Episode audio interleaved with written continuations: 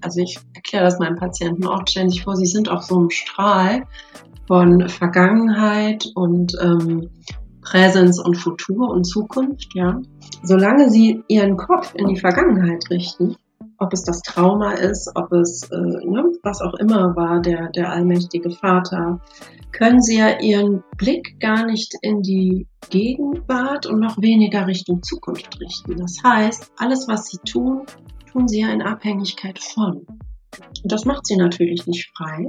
Und das lässt sie natürlich niemals das Gefühl haben, wirklich bei sich zu sein und sich selbst weiterzuentwickeln und für sich selbst weiterzugehen. Herzlich willkommen bei Humans Are Happy. Mein Name ist Leonard Gabriel Heikster und ich spreche heute mit der Psychotherapeutin Vera Sandoval. Wir sprechen in dieser Folge über Sinn, persönliche Sinnfindung und über die Dinge, die uns dabei manchmal in die Quere kommen, zum Beispiel unsere Angst. Und wir sprechen außerdem darüber, warum wir immer wieder Verhaltensweisen an den Tag legen, von denen wir wissen, dass sie uns langfristig eigentlich gar nicht zufrieden machen. Vera Sandoval gibt eine Antwort darauf, welche Fragen wir uns stellen sollten, um solchem Verhalten auf den Grund zu gehen und wie wir es ändern könnten. Wenn dich diese Themen interessieren, dann wünsche ich dir jetzt viel Spaß bei dem Gespräch. Ach ja, und wenn dir dieses Interview gefällt, dann wäre ich dir sehr dankbar, wenn du diesen Podcast weiterempfiehlst oder, falls du das hier auf Spotify oder Apple Podcast hörst, mit 5 Sternen bewertest. Jetzt sage ich aber erst einmal herzlich willkommen, Vera Sandoval. Danke für die Einladung. Ich freue mich, bin schon sehr gespannt. Ja, sehr gerne. Ich bin das auch. Und wir starten wie immer ganz schnell rein mit ein paar kurzen Sätzen, die ich beginne und die du beenden darfst. Bist mhm. du bereit? Mhm. Alles klar. Psychotherapie heißt für mich. Für mich oder für meine Patienten ist ja die Frage. Wir fangen mal mit dir an. ähm, den Beruf auszuüben, den, ja, ähm, der der perfekteste ist, den ich mir für mich vorstellen kann, ähm, der mich am meisten erfüllt, ähm, wo ich für gekämpft habe, ähm, ja, der mir Sinn äh, gibt, beziehungsweise den ich mit Sinn erfüllt sehe, der mir jeden Tag aufs Neue Freude macht.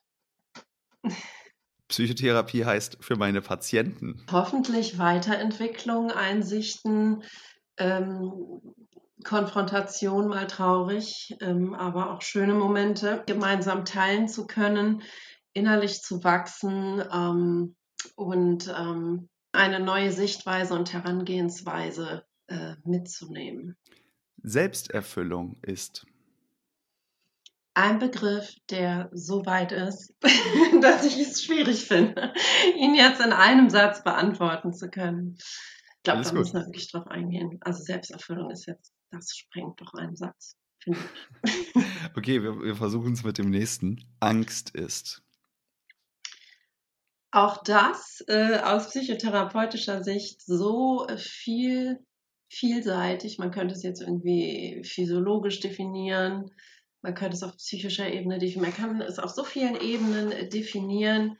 Ähm, es ist auf jeden Fall ein Zustand, der ähm, für jeden Menschen als sehr ähm, ja, aversiv empfunden wird, der ähm, oft ein Grund ist, warum Menschen zu mir kommen ähm, wo es sich lohnt hinzuschauen, was dahinter steckt. Innere Blockaden sind. Auch das, innere Blockaden sind ähm, oft im Übrigen jetzt äh, aus den Ansätzen, die ich jetzt gerade im Kopf habe, äh, Dinge, die wir internalisiert haben ähm, und die uns dann stören, ähm, fortzuschreiten, sich weiterzuentwickeln. Internalisiert heißt verinnerlicht in dem Sinn? Genau, genau, die wir internalisiert haben. Da kann ich später vielleicht ein bisschen drauf eingehen. Genau. Ja, sehr gerne. Zufriedenheit ist. Ach, auch wieder so ein, so ein Begriff, wo ich so denke, okay, ein Satz. Oh, wow. Das, Zufriedenheit ist, ähm, ich würde sagen, ein Mensch, der in innerer Balance, Ausgeglichenheit, ähm, ist und äh, auf jeden Fall auch viel mit Sinn und Sinnerfüllung zu tun hat.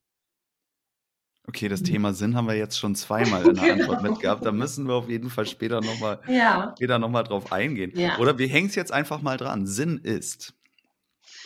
Ähm, Sinn ist ähm, etwas Höheres, wo sich Menschen unterstellen, ähm, wo offensichtlich in der Abwesenheit von Sinn, das höre ich ganz oft, wenn Menschen zu mir kommen, zum Beispiel, wie ich das gerade auch auf die Arbeitssituation äh, bezogen habe, ähm, die Menschen das Gefühl haben lässt, auf der Stelle zu treten und nicht ganz zu sein und etwas zu suchen, auf der Suche äh, zu sein oder auf, die, auf der Suche sein zu lassen. Also, ja. Aber ist man nicht immer irgendwie auf der Suche? Ähm, ja, es gibt allerdings auch Menschen, die sagen, ich glaube, es gefunden zu haben.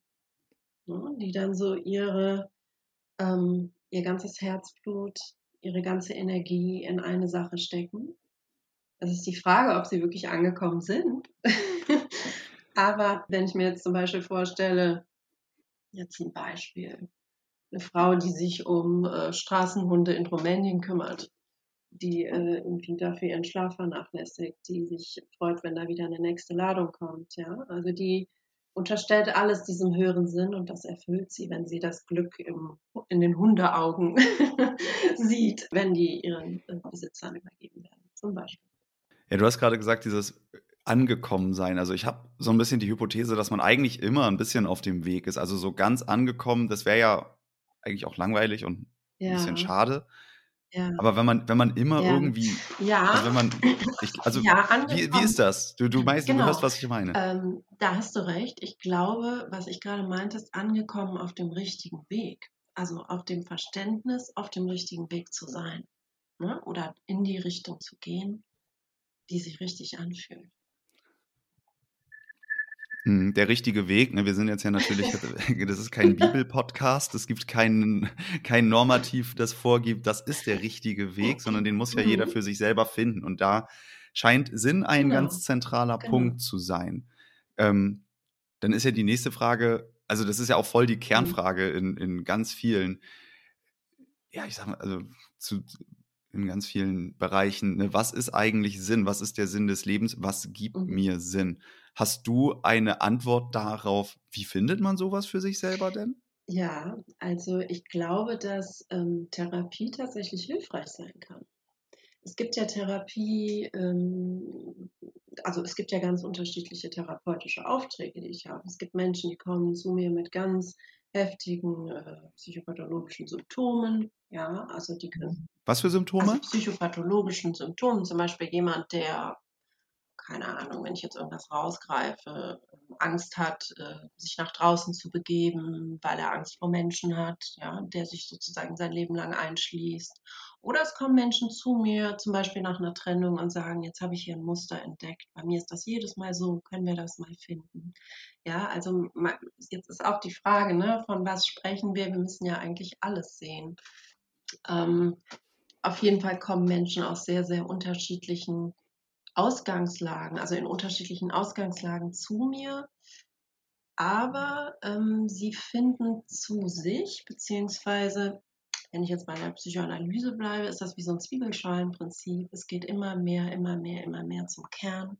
Die Abwehr wird geschwächt. Also das, was uns vielleicht gewisse Dinge nicht sehen lässt, weil die zu schmerzvoll sind, ähm, ne, die uns deswegen vielleicht bestimmte Verhaltensweisen ausführen lässt. Ähm, und je mehr man da zu sich kommt, je mehr man sich selbst anschaut, umso näher, näher, aber ich würde auch sagen, näher kommt man der Sache. Ich würde nicht sagen, hat man sie.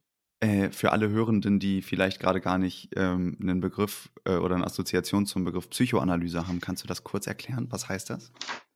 Ja, also die Psychoanalyse, ich würde das, ich mache das jetzt vielleicht mal so ganz grob, ne? Psychoanalyse und tiefenpsychologisch fundierte Psychotherapie ähm, um das jetzt einfach mal zu erklären, ähm, haben, ähm, Theorie, legen Theorien äh, zugrunde, dass sie sagen, unser Verhalten resultiert äh, aus der Kindheit. Da gibt es sehr unterschiedliche ähm, Erklärungsmodelle. Das hat mit Freud angefangen bei der Psychoanalyse, der das Triebmodell ja postuliert hatte, der gesagt hat, ja, ähm, unsere Triebe bestimmen unser Leben, zum Beispiel Libido und Thanatos. Ähm, äh, äh Entschuldigung, Entschuldigung und was? und äh, Thanatos, also der ähm, Lebens- und der Todestrieb. Das wurde aber glücklicherweise, man könnte sagen, kopernikanische Wende in der Psychoanalyse abgelöst ähm, durch die ähm, Objektbeziehungstheorien, äh, die auch verschiedene waren, die dann gesagt haben, nein, die frühen Interaktionen mit dem wichtigsten Objekt, also das wurde eigentlich, die Mutter wurde dort genommen, die sind grundlegend äh, für das, wie wir hinterher äh, mit der Welt interagieren. Ja? Und ähm, ja, also ich persönlich äh, mag die Objektbeziehungstheorie sehr gerne und arbeite auch viel daran. Okay, also das heißt quasi Mutter respektive Bezugsperson in der genau, frühen Kindheit. Genau. Und in der, und in der Psychoanalyse geht man quasi, du hast jetzt quasi gesagt, wie so eine Zwiebel, also man, man geht halt wirklich einfach schichtweise zum Innersten vor, was hat mich irgendwie mal beeinflusst ähm, und welche er Erlebnisse, Ereignisse hatte ich, die dann solche, irgendwelche Verhaltensmuster, Glaubenssätze in mir ausgelöst haben. Kann ich das so zusammenfassen? Ja, grob. Also ähm, es ist ja oft vorsprachlich, das heißt, dass unsere Kognitionen auch noch gar nicht so ausgebildet waren. Also wenn ich jetzt vom Säugling spreche, zum Beispiel, ähm, deswegen mh, hm, unterscheidet sich das vielleicht aus anderen Formen, wo es jetzt um irgendwelche Fakten geht, ne? sondern es sind halt Gefühle, die auch der Behandelnde zum Beispiel fühlt, die durch den, den Patienten ausgelöst werden und der Patient hat auch Gefühle, in der Interaktion mit dem Behandelnden. Und oft sind diese Gefühle zum Beispiel auch Thema. Das heißt, es geht gar nicht unbedingt darum, dass wir sagen, okay, da ist das und das passiert. Das wäre jetzt zum Beispiel in der Psychotraumatherapie ähm, äh, wichtig, ne? Und, beziehungsweise da ähm, äh, wird ja oft an konkreten Ereignissen, die man vor Augen hat, auch gearbeitet. Ähm, in der Psychoanalyse mh, ist das gefühlsbasiert in den meisten Fällen. Wobei viele Sachen unter der Therapie tatsächlich wieder ins Bewusstsein rutschen, die das Unbewusste vorher verdrängt hat, ähm, weil es vielleicht zu schmerzhaft war Okay, das heißt, wenn ich das richtig verstehe, ich fasse das jetzt einfach nur mal mit meinen Laienworten zusammen.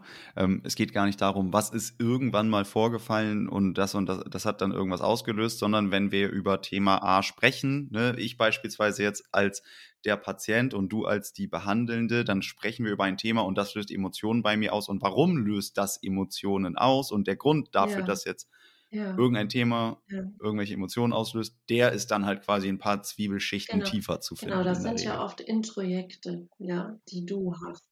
Was heißt Introjekte? Tatsächlich, also Internalisierungen, ja, also zum Beispiel. Ähm, du hast vielleicht internalisiert ähm, oder du hast vielleicht angenommen, du hast deine Mutter vor Augen. Ja, deine Mutter, die sehr mhm. unglücklich war, weil sie vielleicht eine Depression hatte, als du ein Baby warst. Ähm, das muss nicht sein, was du unbedingt erinnerst, ja, aber du hast sozusagen frühkindlich diese traurige Mutter wahrgenommen. Dann kann es sein, dass du später aus unerfindlichen Gründen so Traurigkeitsgefühle in dir hast. Und dann ähm, könnte es ja so sein, zum einen, dass deine Mutter, weil die depressiv war, nicht wirklich auf deine Gefühle eingehen konnte als Baby, weil die mit ihren eigenen so beschäftigt war. Das heißt, du bist gar nicht wirklich in Kontakt gekommen. Es gibt ganz interessante ähm, Videoaufnahmen aus Versuchen, die man gemacht hat, zum Beispiel wie eine depressive Mutter und ein Kind nur blicktechnisch interagieren. Ja? Und die agieren zum Beispiel ganz anders als eine Mutter, die nicht depressiv ist, ja. Das Kind bekommt auch eine andere Rolle. Manchmal ist es so, dass das Kind versucht, sogar die Mutter aufzuhalten. Ja, das sollte eigentlich nicht die Rolle sein ne? von so einem kleinen Säugling. Da dreht sich ja schon was um. Das sollte ja eigentlich die Mutter ähm, ne, ähm, beim Säugling, also diese Bemutterung oder dieses um die Gefühle kümmern. Ja, sollte eigentlich durch die Mutter geleistet werden. Ähm, Und ähm, das sind zum Beispiel so Gefühle, ja, die wir dann ähm, in der Beziehung, und das wirkt auf verschiedenen Ebenen, auch in der Beziehung zum Therapeuten, äh, Therapeutin, ähm, aber eben auch in solchen biografischen Inhalten, die man dann bearbeiten kann. Ja, und dann ähm, geht es dir besser. Im besten Fall. Genau. Ähm, und dann. Und jetzt müssen wir irgendwie die Brücke nochmal, jetzt müssen wir irgendwie die Brücke wieder schaffen von, ich finde das, was für mich sinnvoll ist. Ne, das, da sind wir ja gerade irgendwie so ein bisschen von, von abgekommen. Und heißt das, es gibt irgendwie so eine Art Verbindung zwischen, was ist irgendwie, während ich aufgewachsen bin, zu meinen engsten Bezugspersonen passiert? Was habe ich da für Erlebnisse gehabt? Was habe ich daraus für Glaubenssätze entwickelt? Und kann man dann eine Brücke schließen?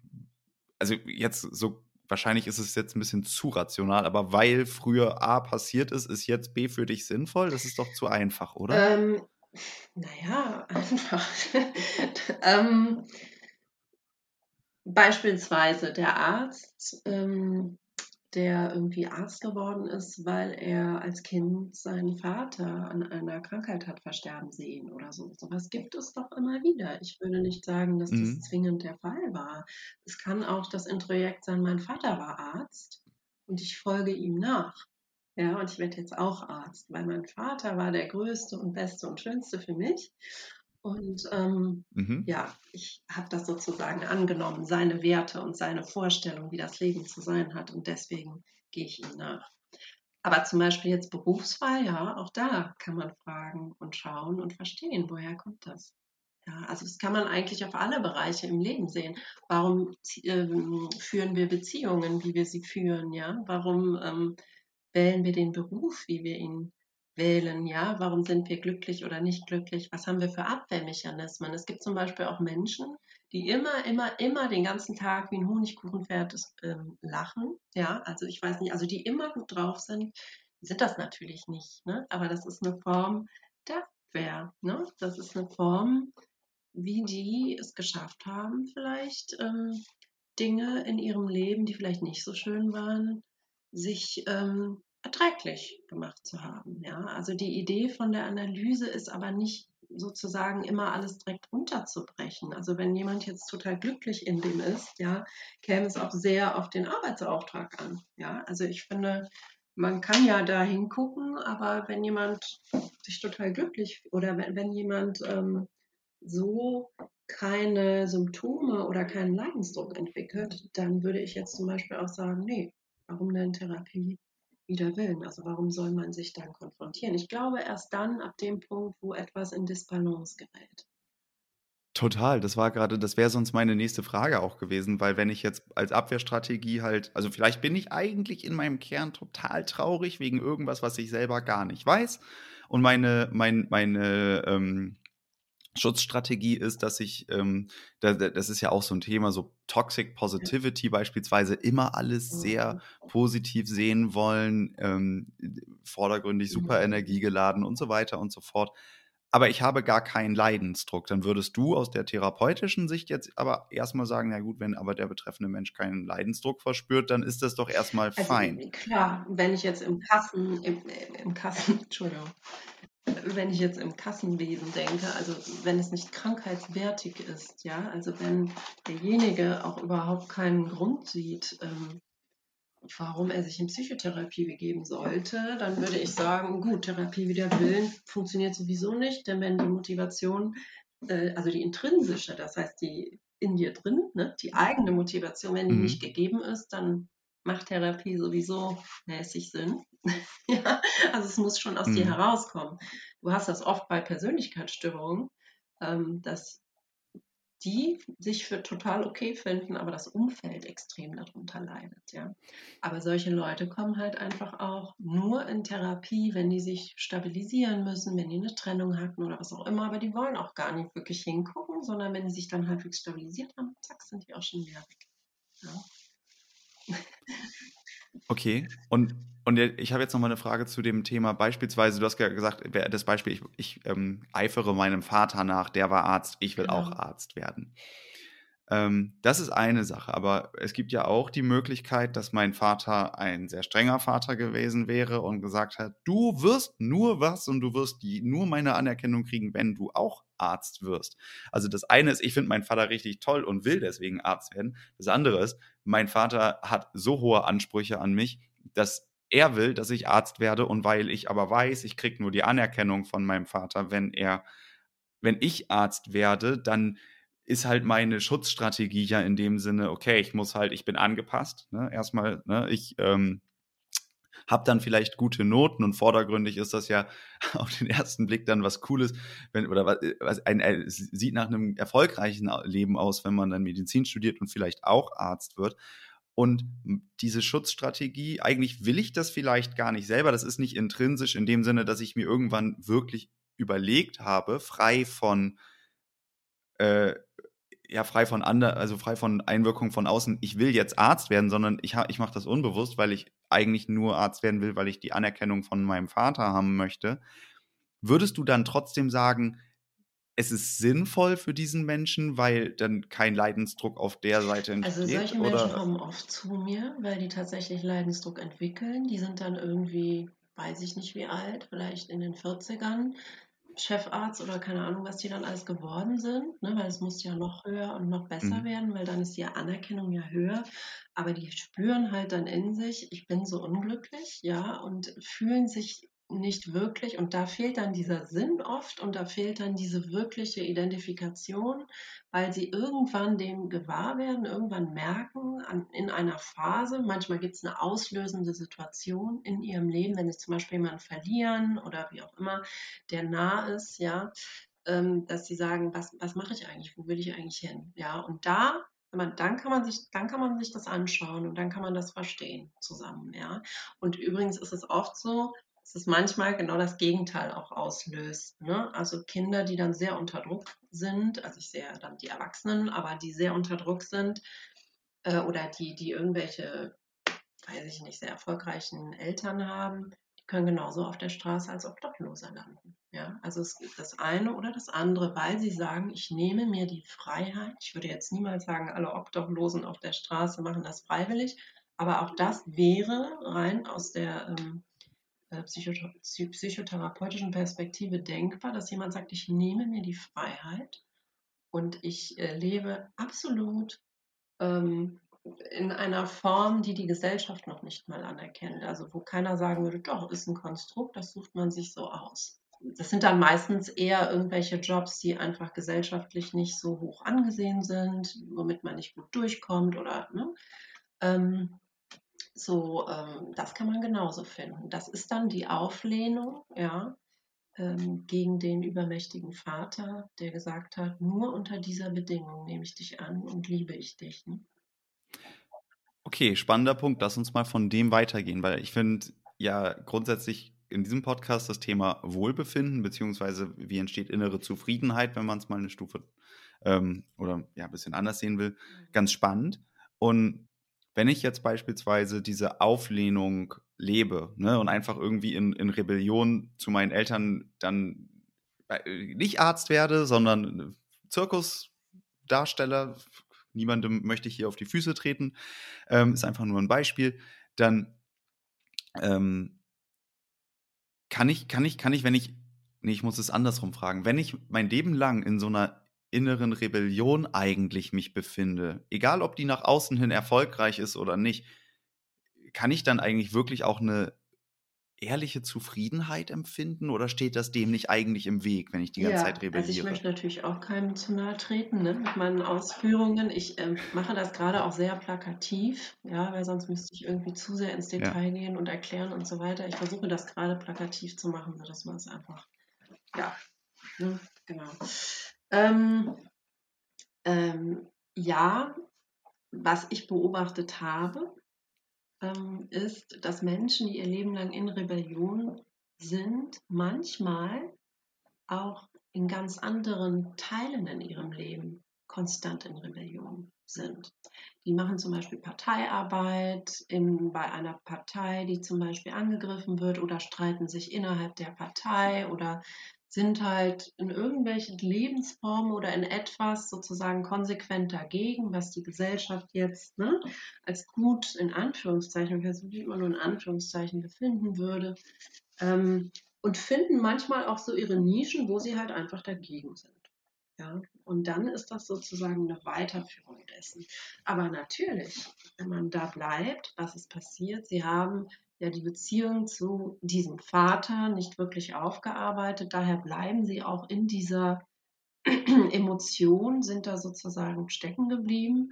Und im Übrigen, das ist auch ähm, ja etwas, haben offensichtlich das, da gibt es auch interessante Studien zu, nicht verziehen, ja, ähm, und sind dann dadurch gebunden, ja, an ihren Vater. Und solange man an etwas gebunden bleibt in der Vergangenheit, also ich erkläre das meinen Patienten auch ständig vor, sie sind auf so einem Strahl von Vergangenheit und ähm, Präsenz und Futur und Zukunft, ja.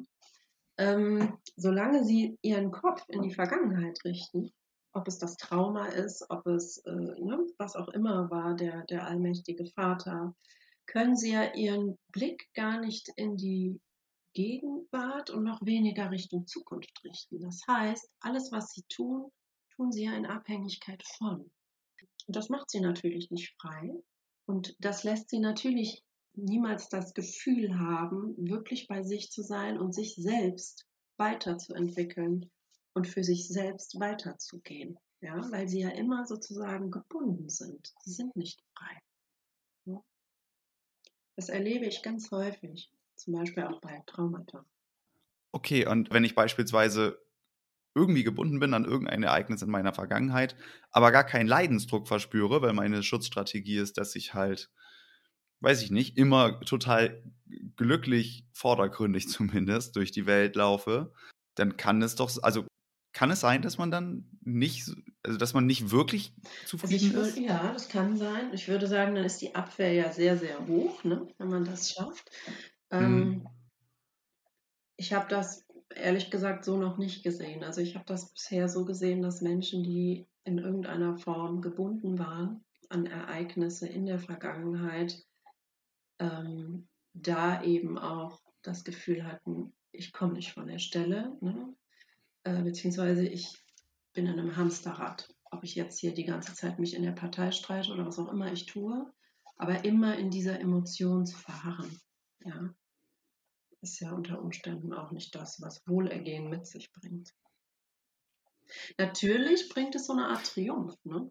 Es bringt den Triumph, ich streite mich immer weiter. Ne? Äh, ich gewinne ja dann irgendwann auch mal Streits. Weil man dann irgendwie sagen kann, ja, ich habe es dir gezeigt, ich habe doch ein, ein, Leben als, jetzt um in dem Beispiel zu bleiben, als Zirkusdarsteller und nicht als Arzt genau. und das genau, also funktioniert also das wunderbar. Und das ist dann mein und das ist dann mein Triumph. Genau. Okay, alles klar. Ich würde gerne noch mal ähm, auf das Thema Angst eingehen. Das hatten wir ja vorhin mhm. ganz kurz angeschnitten und du hast gesagt, das hat so viele Ebenen, dass man es nicht in einem Satz mhm. sagen kann. Und ich glaube, ich habe hier eine Gesprächspartnerin vor mir, die kann aus einer sehr interessanten Perspektive was zum Thema Angst sagen. Also lass uns jetzt mhm. noch mal ein paar Minuten nehmen und ich stelle die Frage noch mal so ganz offen: Was ist Angst? Ähm, Angst gibt es ja wirklich in sehr, sehr, sehr, sehr vielen verschiedenen Facetten und Farben. Deswegen würde ich gerne vielleicht an einem Beispiel ähm, arbeiten oder vielleicht mir ein Beispiel anschauen, was es dann irgendwie leichter zu verstehen macht, wie ich jetzt zum Beispiel in Psychotherapie auch mit sowas umgehen würde. Ja, ähm, ja gerne. Es kommt zum Beispiel jemand zu mir, der Panikattacken hat. Ja.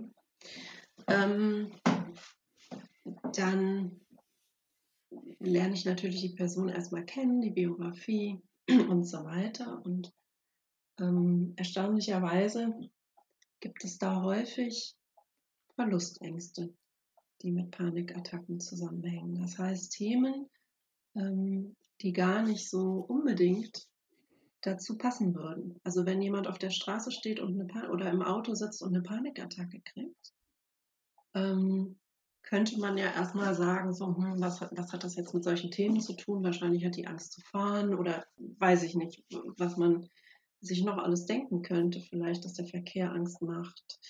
Ähm, ja. Es ist aber tatsächlich häufig so, ähm, dass entweder da sexuelle Themen drunter stehen oder Verlustängste. Ja, das kann zum Beispiel auch verbunden sein miteinander. Wenn ich mal bei den Verlustängsten jetzt ganz kurz beispielsweise ähm, ja, der, der Partner hat irgendwie einen neuen Job und ist jetzt noch weniger da, könnte man sich ja überlegen, diese Panik, nicht Auto fahren zu können, was kann die machen? Die kann zum Beispiel dazu führen, was häufig der Fall ist, dass der Partner dann sagt, komm, ich fahre dich schnell dahin. Ja? Das heißt, unbewusst die Funktion, es wird sich um mich gekümmert, der ist bei mir. Ja? Also unbewusst kann das ähm, eine Bemutterung, in Anführungszeichen, da sind wir wieder bei der Objektbeziehungstheorie, hervor, ähm, also auslösen. Ja? Und man hat äh, zum Beispiel die Person, die man befürchtet zu verlieren, ja mehr bei sich, weil man ja unselbstständiger wird. Ja? Und sowas kann man natürlich in der Therapie gut bearbeiten, denn diese Ängste, die da sind, dass man Angst hat, wenn der Partner mehr arbeiten geht, hat meistens den Ursprung ne, in einer frühen Beziehung, dass man überhaupt Angst bekommt, dass jemand nicht so viel da ist. Ne? Wenn man einfach Vertrauen hat, der ist jetzt nicht da, aber das ist jetzt nicht wegen mir und natürlich verlässt er mich deswegen nicht, ähm, brauche ich ja keine Panik zu entwickeln. Wenn aber das Baby beispielsweise, weil es eine depressive Mutter hatte, schreien gelassen wurde, als es Hunger hatte, das Gefühl hatte, die Mutter ist gar nicht da, weil die nicht anwesend war, weil die mit ihren eigenen Themen zu kämpfen hatte in dem Augenblick, kann solche Verlassenheitsängste, die tatsächlich aus der ganz frühen Kindheit rühren, sich dann später bei der Panik vom Autofahren, ähm, vom Autofahren äh, ähm, niederschlagen, auch wenn sich das jetzt erstmal so ein bisschen, ich, das hört sich wahrscheinlich erstmal so ein bisschen gewöhnungsbedürftig an, kann ich mir vorstellen. Ja, nee, es ist, es ist total, ist total spannend, weil natürlich würde ich jetzt auch, wenn ich eine Panikattacke oder erstmal das Thema Panikattacke nehme und dann irgendwie Panikattacke wegen im Verkehr, wegen Autofahren, würde ich nicht sofort auf frühkindliche Beziehungen schließen, aber es ist total spannend, das eben so auch zu sehen. Und das, das mit den Verlustängsten ist ja das eine. Du hast aber auch gerade gesagt, ähm, es hat entweder was mit Verlustangst oder mit irgendwas Sexuellem zu tun. Kannst du da das, das Gegenbeispiel ja, ist ja so bringen? unglaublich weit entfernt, wenn zum Beispiel das Gefühl da ist, auf der Ebene verstehe ich mich mit meinem Partner auch nicht, kann das auch wieder Verlustängste hervor, ähm, hervorrufen. Ne? Ähm, also auch da und aber auch ähm, frühkindliche Berührungen, Erfahrungen, auch die spielen natürlich in die, ins Thema Sexualität mit ein. Wenn ich eine Mutter hatte, die zum Beispiel jetzt schwerst traumatisiert war, die ein Thema damit hat, auch nur Berührungen zuzulassen, die wird mich als Kind auch nicht so geknuddelt haben unter Umständen. Ja, das kann mich natürlich später auch im, äh, in Körperlichkeit, sowohl in meiner Beziehung als auch sonst wie, kann mir hinderlich sein. Ja, also so spielt das alles ähm, ineinander rein. Ich muss aber auch dazu sagen, ähm, natürlich können das andere Ursachen haben. Natürlich kann jemand, der einen Autounfall hatte und jedes Mal eine Panikattacke bekommt, wenn er in ein Auto steigt, ganz anders behandelt werden. Da würde ich jetzt nicht anfangen mit, oh, jetzt überlegen wir uns mal, was war in der Kindheit, ja. Da könnte man ganz anders wieder rangehen, ja.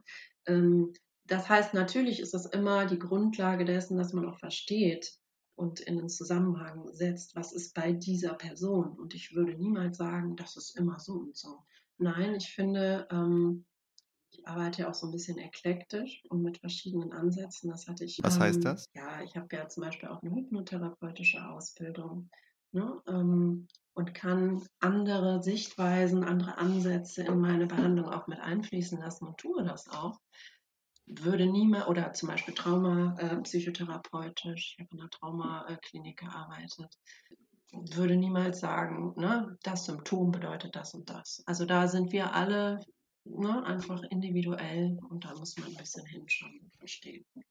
Das heißt, ich, hatte gerade, ähm, also es wäre ja zu, zu einfach und vielleicht auch ein bisschen zu schön oder zu platt zu sagen, okay, ich habe, ich muss mit allen Problemen und mit allen Unzufriedenheiten, die ich irgendwie spüre, muss ich immer ganz weit nach hinten gehen und in die Kindheit gucken. Ne? Weil du hast ja gerade gesagt, das kann sein, es kann aber auch sein, ich habe einfach irgendwie vor, vor einem halben Jahr einen Unfall gehabt und deswegen einfach Angst, Auto zu fahren, dass es, dass es woanders her liegt. Braucht man denn, um sowas rauszufinden? Also beispielsweise, ich stelle jetzt einfach fest, irgendwie mit, wir bleiben mit dem Thema äh, Autofahren, macht mir einfach irgendwie Angst oder wie könnte man denn da vorgehen als Mensch? Weil ich glaube, viele Leute haben ja Themen in ihrem Leben und begeben sich nicht deswegen sofort in Psychotherapie. Und wahrscheinlich brauchen es auch nicht alle. Aber ich glaube, es gibt Menschen, die haben einen mhm. Leidensdruck und der Leidensdruck ist da und wird mhm. gespürt. Aber er ist jetzt nicht so groß, dass er wirklich eine, den Bedarf einer psychotherapeutischen Behandlung rechtfertigen würde. Wie ist denn da irgendwie die Spanne oder wie können denn solche Leute vielleicht auch mit sich selber mhm. umgehen erstmal und selber mhm. reflektieren. Hast du da vielleicht eine mhm. Idee zu? Also ich würde natürlich sagen, dass jeder Mensch tatsächlich den Seismographen in sich selbst trägt. Ja, also selbst äh, natürlich schauen muss, wenn das Pendel zu arg, äh, zu stark ausschlägt, sodass jemand das Gefühl hat, okay, ich brauche hier schon professionelle Hilfe. Ich würde aber auf keinen, ich würde keinesfalls sagen, das ist Must-Have immer auf gar keinen Fall. Ähm, wenn ich mich jetzt im Auto unwohl fühle, würde, ich meine, ist es jetzt schwierig, mich zu fragen, weil, weil ich da ja so ganz andere Ideen und Herangehensweisen hätte. Ich würde mich zum Beispiel fragen, was, wo in meinem Leben ähm, möchte ich vielleicht nicht vorankommen, wenn ich nicht fahren will oder irgendwie sowas, ja. Also ich würde schon immer mir sowas angucken und überlegen, okay, wofür könnte das jetzt stehen? Aber. Und das ist jetzt nicht geografisch gemeint. Nein, verstehst du, wie ich das meine? Also das ist, ähm, das ist für mich so ein. ja, ja, klar, aber dafür braucht man ja diese, ja, dafür genau. braucht man ja schon diesen Metablick. Ne? Also, genau, also ich würde glaube ich, da, wenn es mich nicht stört, wenn ich mir jetzt vorstelle, ich habe diesen Blick überhaupt nicht, was schwierig ist, ähm, dann würde ich. Wir versuchen. Genau, das. ich versuche es jetzt mal. Dann würde ich sagen, ja, okay, mich stört es hier im Auto zu fahren. Seit wann stört mich das? Was stört mich genau? Also ich würde mir Fragen stellen. Hm. also solche Fragen würde ich mir stellen. Okay, war das mal anders? War das immer schon so? Ja. Ähm, wann hat es angefangen und womit hat es angefangen? Ist es immer, wenn ich im Auto sitze? Äh, oder wenn ich einen bestimmten Gang einlege, wenn ich auf der Autobahn bin, wenn ich in der Stadt fahre? Ähm, so, ich würde mir also die Dinge runterbrechen im Detail und würde schauen, ob ich sozusagen in Anführungszeichen den Fehler finde. Ja, würde gucken, okay, wo hat es angefangen? Was könnte man so ähm, ausfindig machen? Wenn ich das wegnehme, ist es dann immer noch so. Ja, also wenn ich jetzt nicht mehr auf der Autobahn das möchte ich jetzt nicht sagen, weil dann geht es in die Vermeidung. Aber wenn ich jetzt gerade nicht auf der Autobahn bin, habe ich das dann überhaupt nicht? Okay, dann würde ich mich mal fragen, warum habe ich das, wenn ich auf der Autobahn bin? Könnte ja sein, dass ich gestern einen Artikel gelesen habe, äh, wo ich gelesen habe, dass äh, irgendwie eine Familie durch einen LKW zu Tode gekommen äh, ist und dass das mir noch irgendwie im Hintergrund schwebt und äh, ich deswegen keine LKWs treffen will und die trifft man halt eher auf der Autobahn oder so. Mhm. Okay, verstehe. Also sehr einfach, ja, auch, auch, auch in gewisser Hinsicht analytisch vorgehen ja, das, ähm, ja. und, und Muster erkennen, genau. Cluster bilden. genau. Ja, ist ja, ist ja, also ist ja sinnvoll. Ich meine, wenn man, wenn man, wenn man bei sich selber feststellt, und das finde ich ist halt voll der wichtige Punkt, weil gerade auch in diesem Podcast natürlich geht es grundsätzlich um Themen wie Wohlbefinden, um Themen wie Zufriedenheit oder auch wenn es jetzt um Momentaufnahmen geht, um, um Glücks, glückliche Momente.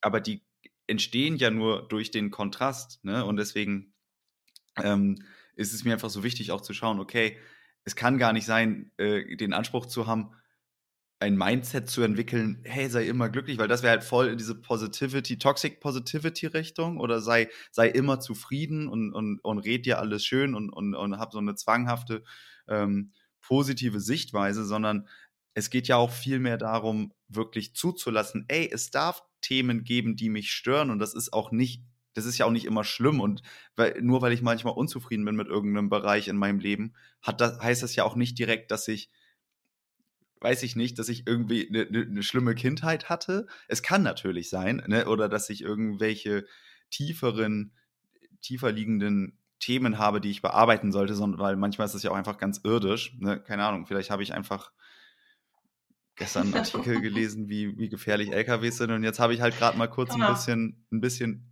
mhm. Angst. Ne? Und diese Angst ist dann weder äh, irgendwie eine Verlust, also ist dann, korrigier mich, ist dann weder eine Verlustangst noch auf irgendwas Sexuelles naja. zu rühren. Und auch okay. Ja, ne? also ich würde schon sagen, wenn ich jetzt zehn Leuten diesen Artikel in die Hand drücke, gibt es halt ein paar Leute, ja. die das ne, am nächsten Tag Angst haben, im Auto zu fahren und andere Leute halt nicht. Und da würde ich jetzt als Psychotherapeutin verstehen, aha, warum denn? Was ist denn da los? Warum äh, können sie das nicht lesen und so, ne?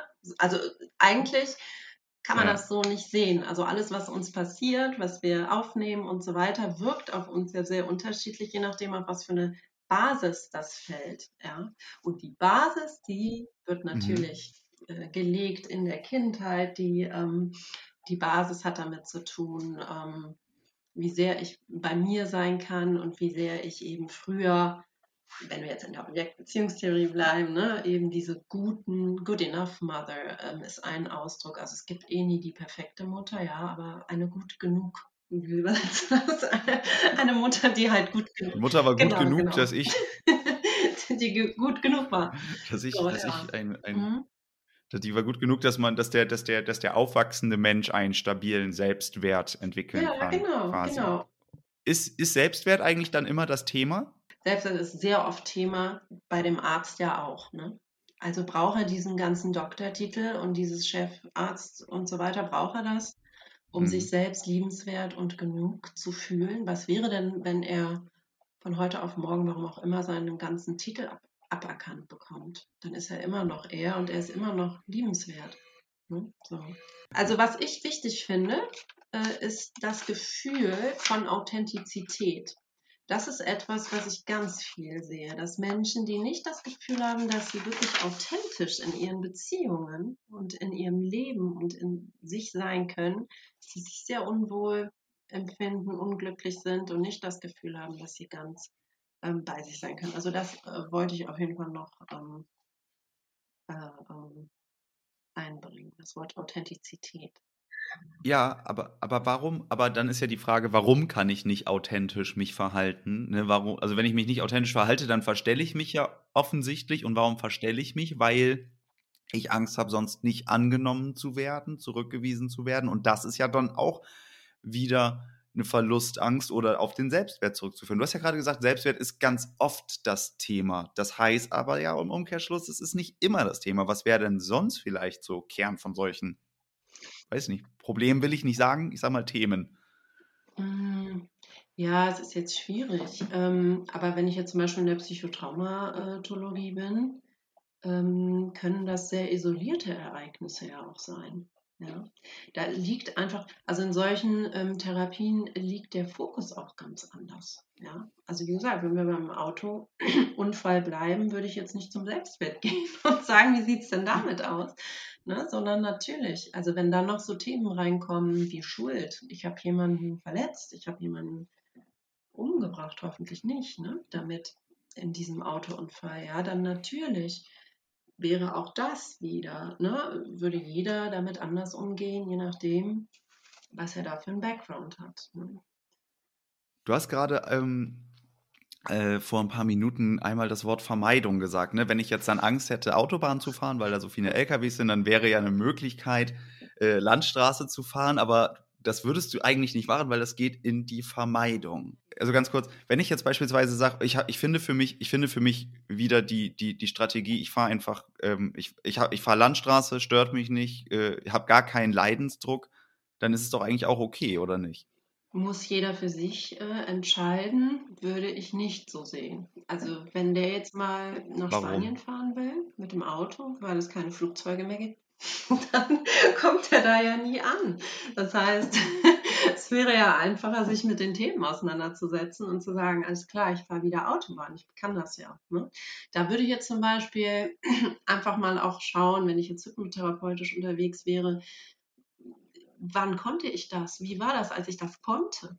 Ja, das ist ja jetzt nicht von heute auf morgen sozusagen ähm, weggefallen oder ich bin niemals Auto gefahren, dann hätte ich auch meine Autoprüfung gar nicht geschafft, wenn ich nie auf der Autobahn. Also deswegen, wenn so ein Autofahrer zu mir kommt, würde ich sagen, ja, Sie sind schon mal Autobahn gefahren. Sonst hätten Sie den Führerschein nicht. Ne? Also so, sich einfach nochmal dann an diese Kompetenzen und an das erinnern und das nochmal stärken, weil es ja in einem ist. Ja? Man muss sich nur daran erinnern. Also ähm, mhm. deswegen, ich würde jemanden nicht bestärken, zu sagen, ja, dann fahren Sie doch ihren, den Rest ihres Lebens Landstraße. Wenn jemand sich damit absolut gut fühlt und das so möchte, ist das ja eine eigene Entscheidung. Aber es schränkt natürlich ein. Also wie gesagt, wenn es keine Flugzeuge mehr gibt und ich nach Spanien will, in Urlaub, dann komme ich da nicht an. Hm. Ja, okay. Und das heißt, also jetzt, ich versuche einfach mal so eine Art, ähm, so, so eine als, also als zuhörender Mensch jetzt, ne, was kann ich mitnehmen? Nicht alle würden sagen, ich gehe jetzt, ich begebe mich jetzt in eine Behandlung und das habe ich ja gerade schon gefragt. Dann macht es Sinn, einfach für sich selber wirklich genau. strukturiert zu schauen, ne, wann ist es entstanden, wo ist es entstanden, wo gibt es genau. Muster und dann einfach vielleicht selber so ein bisschen, so ein bisschen da vorzugehen. Hast du da noch andere Tipps zu oder vielleicht Literatur oder keine Ahnung, ähm, zu Möglichkeiten, wenn man nicht in eine psychotherapeutische Behandlung geht, aber einfach Themen hat, mit denen man sich mal beschäftigen will, was da, mhm. welche Herangehensweisen mhm. vielleicht gut wären? Ja, da müsste man irgendwie sehr, also müsste man schauen, je nachdem, was da vorliegt. Ähm, mm, so generell finde ich das jetzt schwierig, das zu, ähm, es gibt so ein ganz basales Buch zum Beispiel zu Trauma. Ähm, das könnte Mhm. ich empfehlen. Das ist von äh, Professor Denarau und der ähm, äh, Frau Professor äh, Dr. Reddemann geschrieben. Das ist ähm, sozusagen für den Laien, dass er einfach mal schaut, habe ich das oder habe ich das nicht. Ja. Ähm, das würde ich jetzt in dem Bereich, also ich, man müsste wirklich überall konkret schauen. Ich glaube, das Wichtigste ist, ähm, tatsächlich die Verbindung zu sich selbst da zu haben und zu fühlen, okay, geht das für mich? Ne? Die Einschränkungen oder die Ängste und die Gefühle, die ich habe, habe ich das Gefühl, ich kann dem angehen. Wenn jetzt zum Beispiel jemand eine Essstörung hat, also wenn jemand sagt, ich trage seit 20 Jahren 30 Kilo zu viel mit mir rum und die Ärzte machen hier langsam Stress, das wird schwierig, ne? Dann ist es eine Entscheidung natürlich mhm. des Menschen, äh, ob er sagt, okay, alles klar, ich gehe jetzt jeden Tag ins Fitnessstudio. Ähm, aber häufig, wenn da eben noch Themen, das ist ja meistens der Fall, drunter liegen, ist das nicht so einfach, einfach zu sagen, auch ich gehe jetzt mal ins Fitnessstudio und dann war es das, ja. Oder ist es sowas natürlich hilfreich? Hilfreich zu verstehen, warum trage ich das eigentlich mit mir rum? Ne? Warum habe ich so einen, äh, etwas, was mich daran hindert? Warum was ist das bewusste Unbewusste? Das bewusste Unbewusste, das ist eine schöne Formulierung. Aber wie gelange ich, wie gelange ich denn, wie gelange ich denn überhaupt in Verbindung mit mir das selber? Das war jetzt entweder oder. Ähm, ja, also ich würde das jetzt wirklich an so einem konkreten Beispiel äh, festmachen, dass äh, zum Beispiel, sagen wir, da ist die Person XY, die Petra, die irgendwie 30 Kilo zu viel hat, wo die Ärzte sagen, das geht so nicht mehr die sagt, okay, aber ich bin jetzt schon seit 15 Jahren in einem Fitnessstudio angemeldet und ich gehe da auch hin und irgendwie bringt das nichts. was, was ist denn hier los? Ja. Da müsste die Petra sich fragen, ne, gehe ich weiter ins Fitnessstudio und kämpfe oder schaue ich mir das nochmal aus unterschiedlichen Ebenen an. Es kann ja auch sein, dass ich zwar ins Fitnessstudio gehe, aber dann nach Hause komme und dann doch wieder mir die Eistüte schnappe die 1 Liter Packung, nicht Tüte, sondern 1 Liter Packung und die dann doch wieder esse. Und da wäre die Frage, warum macht sie das? Ja, sie macht es nicht, weil sie sich, vielleicht will sie sich was Gutes tun, aber sie weiß ja unbewusst oder bewusst, dass das gar nicht so gut ist. Und da müsste man verstehen, warum? Warum? Was, was, was möchte sie ähm, da füllen, zum Beispiel, ja, im wahrsten Sinne des Wortes, oder was möchte sie ähm, mit diesem Eis, mit diesem allabendlichen Eis, was möchte sie damit eigentlich erreichen? Welche Funktion hat das für sie? Ja, und das kann man natürlich in der Psychotherapie viel besser ähm, verstehen. Ja. Ich glaube, dieses Beispiel gerade, haben, das haben so viele Leute. Ähm, ne? Du gehst ins Fitnessstudio und isst abends dann trotzdem, ob es Eis ist oder sonst was, irgendwas. Und das macht dich eigentlich unzufrieden. Und ich glaube, Ne, also, und, und, und das wäre ja total spannend. Man kann dann sagen, ja, du hast nicht genug Disziplin oder du willst es nur nicht doll genug oder so, aber wenn es eigentlich was ist, ja, okay. Ne? Also, das ist ja total die spannende Frage. Warum mache ich das denn? Ist es jetzt so, weil ne, brauche ich das Eis oder sonst was? Und natürlich kann man in der Psychotherapie dem bestimmt sehr gut auf den Grund gehen. Aber wie können denn Leute, die nicht in Psychotherapie sind, äh, mit welchen Fragestellungen würdest du auch da sagen, wieder, was bedeutet Eis für mich? Was will mir das geben? Wie kann ich das substituieren oder beziehungsweise welches, welches Gefühl ist mit dem Eis verbunden? Ist es das Eis oder ist es das, was ich mit Eis verbinde? Kann ich das ersetzen? Weil ich, ich glaube, ja. die, genau dieses Problem haben super viele also Leute. Weiß, was könnte man denen ja, denn raten? Man Kann man da was vergessen, raten? Ich war gerade bei der Petra. Die Petra, die 30 Kilo zu viel hat, wo die Ärzte gerade Alarm schlagen. Ja, ich bin jetzt nicht beim Hannes, der irgendwie eigentlich okay ist, ja, also der jetzt nicht total krank ist, ne, so, ja. so der okay, der so im Range ist, der sich aber irgendwie ärgert, weil er sich dann so anstrengt und dann kommt abends doch wieder das Eis dazwischen, ja, aber eigentlich macht das nicht wirklich was. Das sind noch mal zwei Paar Schuhe, ja. Ähm, das müsste man verstehen, warum die Petra, und das wird die nicht nur mit dem Eis so gemacht haben, sonst hätte sie diese 30 Kilo nicht zu viel, ne? was die eigentlich mit diesen 30 Kilo zu viel, wie die zustande kommen und warum sie die braucht. Oft ist das so eine Art Schutzpanzer tatsächlich, die jemand braucht. Da müsste man verstehen, wofür brauche ich den? Brauche ich den emotional? Ne? Ist mir mal jemand zu nahe gekommen? Was, was ist das? Ja, es, auch da kann man gar nicht sagen, so oder so ist es. Ja, das müsste man sich anschauen. Man könnte sagen, also oft, häufig ist das so, dass Menschen mit solchen Essattacken zum Beispiel etwas füllen wollen oder dass sie zum Beispiel ihre äh, impulshaften Gefühle, die sie haben, nicht anders, ähm, ähm, nicht anders mit denen umgehen können. Auch das könnte man dann, das lernt man zum Beispiel in der Psychotherapie. Und irgendwann merkt man, nee, das Eis gibt mir nicht das. Das ist das Gefühl, was mich gerade stört. Und dieses Gefühl, was ich gerade habe, möchte ich mit diesem Eis sozusagen oder mit, mit der Flasche Wein vielleicht runterschlucken. Aber im Prinzip äh, betäube ich es, aber es bleibt da. Und wenn man dann zum Beispiel in Psychotherapie an diese Themen rangeht, dann wird das Eis und auch der Wein irgendwann nicht mehr die Haupt, ähm, der Hauptakteur sozusagen. Ja?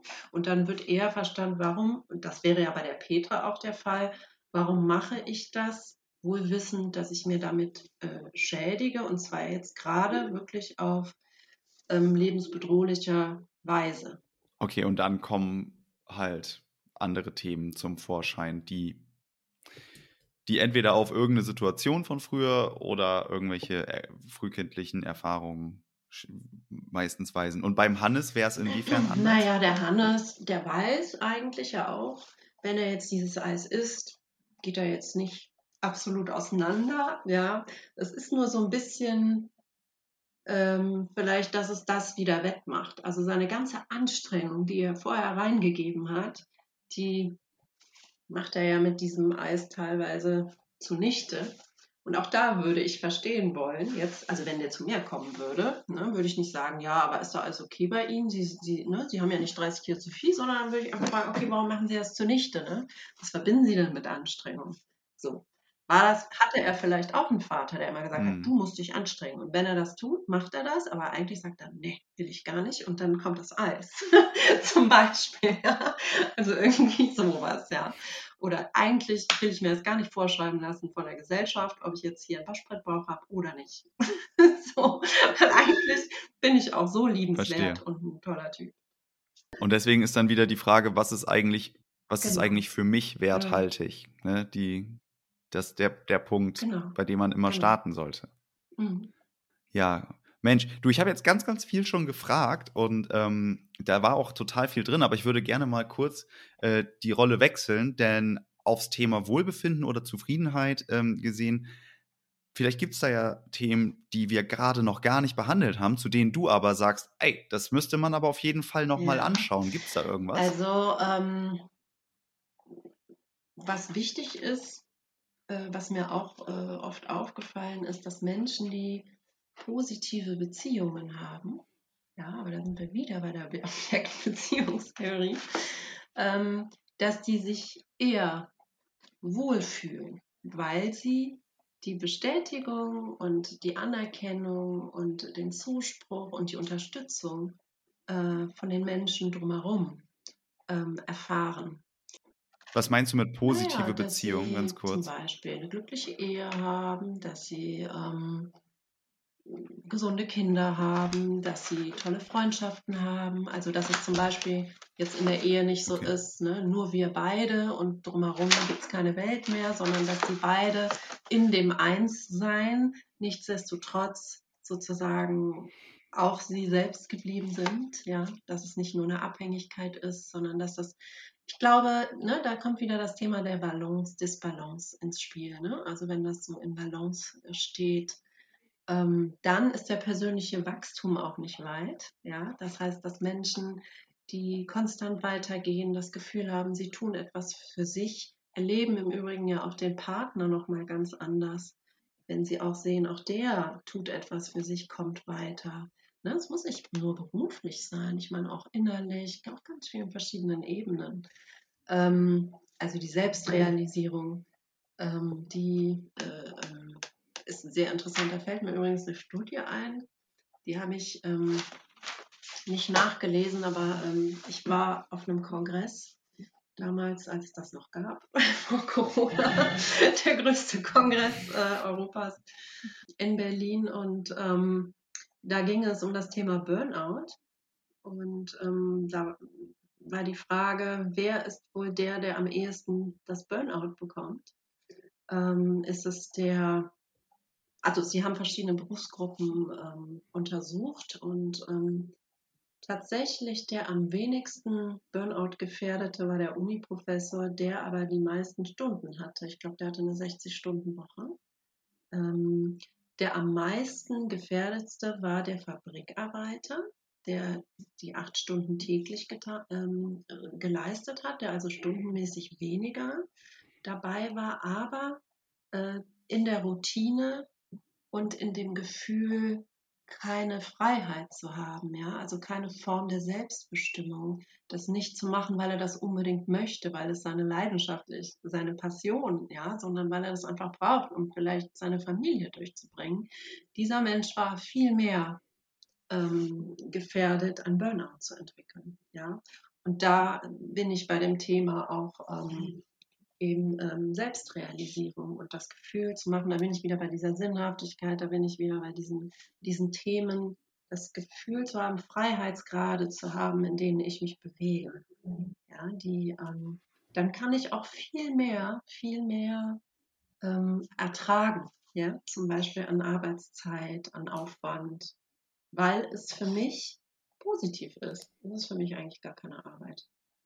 Ich hatte ja gerade gefragt, ähm, ob du noch andere Themen quasi hast oder Sichtweisen, ne? Das ist wichtig, um, um eine, ein hohes Wohlbefinden aufzubauen. Und ich nehme da jetzt mit ähm, einmal positive Beziehung, ähm, Autonomie. Äh, ne? Also, ne, ich mache das freiwillig und ich mache meine Arbeit, weil ich sie, weil ich sie gerne mache und nicht, weil ich dazu gezwungen werde und Sinnhaftigkeit. Also das wären jetzt so drei Punkte, die ich ja. aus der Im Ausführung Übrigen mitnehme. auch das Reframing im Sinne von Krise als Chance. Ja, also wann wachsen Menschen? Okay. Die wachsen nicht, wenn immer alles super ist, wenn das konstant so ist, sondern wenn sie irgendwann auch gespürt haben, zum Beispiel jetzt vor dieser Selbstrealisation, mir fehlt was. Ich möchte noch eine Sprache lernen. Ich möchte noch hm, möchte noch dahin rein, ich möchte das tun, ich möchte das erleben, ich möchte mich dahin entwickeln, ich möchte mich geistig entwickeln, ich möchte was auch immer ich machen möchte, ich möchte ähm, mich, mit dem Thema, keine Ahnung, was auch immer, auseinandersetzen, Religion, ja, also wenn Menschen das Gefühl haben, so, ähm, mir fehlt etwas, dann gehen die auf die Suche, dann finden sie das und dann geht es weiter. Deswegen ist die Krise an sich die Krise, die man durchschreiten muss, aber äh, die führt einen eben auch äh, zu ganz anderen Höhen. Ja. Ich bin voll bei dir, aber ich habe auch da direkt dieses Gefühl, wo ist, also ich glaube, das ist ein schmaler Grad, weil, wo du gerade sagst, Krise als Chance begreifen und ein Reframing, also quasi eine Neubewertung ja durchführen. Das ist, das, das könnte doch auch schnell in diese Toxic Positivity Richtung gehen, weil manchmal sind doch Krisen nee, auch das, einfach das, echt klar, doof. Das soll ja, ja auch manchmal nicht geschmälert werden. Ja, also doof ist doof, wenn ich jemanden verloren habe. Ja, wenn ich jetzt zum Beispiel überlege, dass Menschen zu mir kommen, die jemanden verloren haben, ihren Ehepartner, wie auch immer, weil der verstorben ist. Nein, nein, nein, nein, aber das würde ich in diesem Augenblick natürlich nicht sagen. Aber wenn ich überlege, wenn ich an die Patienten denke, mit denen ich gearbeitet habe, wo die zwei, drei Jahre später sind, da sagen die mir selbst, ich wäre zum Beispiel in dieser Ehe niemals da angekommen, wo ich jetzt bin. Ja? Also das soll natürlich den Verlust nicht schmälern. Ja? Aber was ich meine ist, wenn sich etwas ändert, und das ist bei Krisen oft der Fall, wenn ich meinen Job verliere, wenn ich meinen Partner verliere, wenn irgendetwas passiert, kann es hilfreich sein, mich selbst nochmal neu zu orientieren, mich umzuorientieren und nochmal eine andere Bewusstheit in mein Leben ähm, zu bekommen. Das ähm, äh, würde ich aber nicht in der Krise sagen, ach, sehen Sie es doch positiv. Also so würde ich das nicht sehen. Aber ähm, wenn man eben diese Krise durchschreitet, ja, dann gibt es einfach auch Phasen, die sich da anschließen. Und da ist es ganz oft so eine Art Neuorientierung. Ne? Also was hat mir diese Krise gezeigt? Ne? Mhm. Zum Beispiel, dass ich das überlebt habe. Auch etwas, was ich niemals gedacht hätte, dass ich das überleben kann. Ne? Allein das, da saßen schon viele Menschen vor mir, die dann vielleicht ein, zwei Jahre später sagen, das hätte ich niemals gedacht, dass ich das ertragen kann. Also ich habe auch meine Stärke kennengelernt. Ja, guter, guter Punkt. Gibt es noch mehr Themen äh, oder Punkte, Aspekte zum Thema Wohlbefinden, Zufriedenheit, ähm, die da aus deiner Sicht ja. unbedingt reingehören? Also ich finde auch der Umgang mit sich selbst, ja, Thema Wohlergehen. Ähm, dazu gehört natürlich auch die Ernährung, Sport, also wie gehe ich mit mir selbst um. Da sind wir ganz schnell auch beim Thema Selbstliebe. Ne?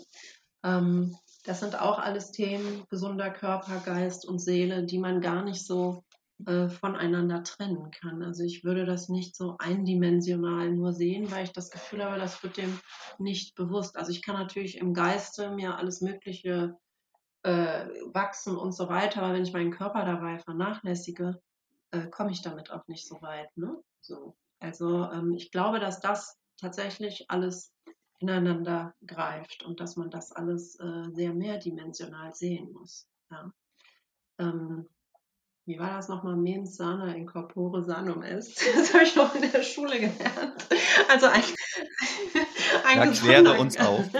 ein gesunder Geist ist in einem gesunden Körper. Ja, das ähm, kann man nicht voneinander trennen. Natürlich ist in der Krise das oft etwas, was dann auch vergessen wird. Ja, also wenn es mir emotional sehr schlecht geht, dann achte ich auch nicht darauf, ähm, ob ich esse, ob ich, ähm, wie es meinem Körper geht. Ne? Das sind alles so Dinge, die, ne, wenn ich mich gerappelt habe, aber wieder in den Fokus kommen.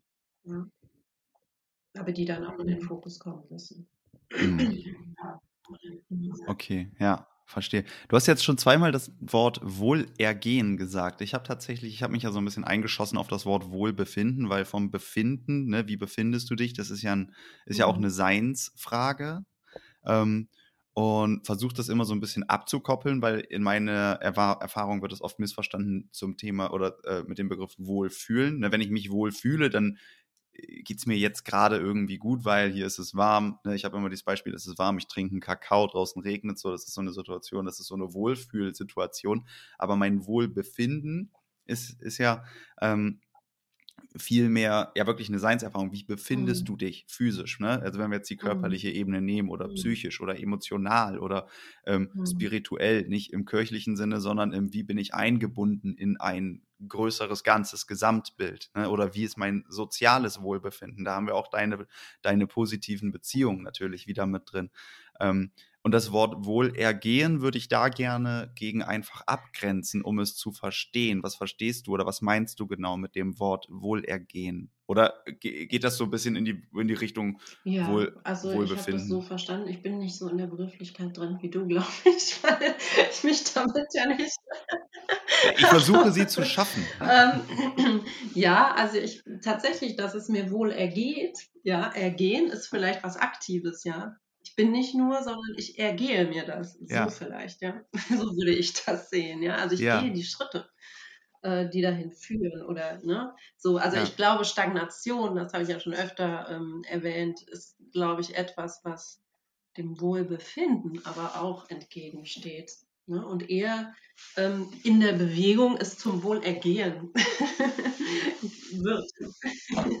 Ich finde das großartig. Also es macht total Sinn, ne? Weil, weil, weil, weil, äh, ja, das Wohlbefinden ist ja eher so dieses Bewertende. Mhm. Ne? Ich mache eine Momentaufnahme, ich aktualisiere mich, wie befinde ich mich und dann kann ich verschiedene Ebenen anschauen. Das hilft es einfach zu differenzieren. Und das Aktive, was du gerade sagst, da bin ich ganz, ganz dankbar drum, weil also diese Perspektive hatte ich auch vorher gar nicht. Ja, aber ja, es hat wirklich was Aktives und das Wohlergehen kann man du kannst, ich, also wie befinde ich mich, kann ich mich fragen, aber wie ergehe genau. ich mich, kann ich mich nicht fragen. Das ist dann wirklich die Tätigkeit hin zum Wohlbefinden, wenn man so will. Ne? Und da kann man sehr mhm. zielgerichtet einfach an seinem mhm. Wohlergehen arbeiten, um ein Wohlbefinden aufzubauen, wenn man es so nennen will. Und dazu gehört natürlich auch der Blick auf das Unschöne und ja, vielleicht genau. Erfahrungen, die nicht schön genau. waren, die einem Angst ja. machen. Ne? Die Frage, ja, was ist sinnvoll und so weiter. Das ähm, Verlassen das, das der Komfortzone auch Sorry. manchmal, ne? So, die kann einen dann weiterbringen, also diese Aktivität Natürlich. auch, ne? Äh, ich glaube, dass in der Passivität kommt man auch nicht ins Wohlbefinden. Das widerspricht sich für mich ähm, gefühlt. Dann ist es Glückssache. Ach so, du glaubst, jemand wird dann einfach so geboren, ja? In so einer Hans- und Glückhaut. So naja, aber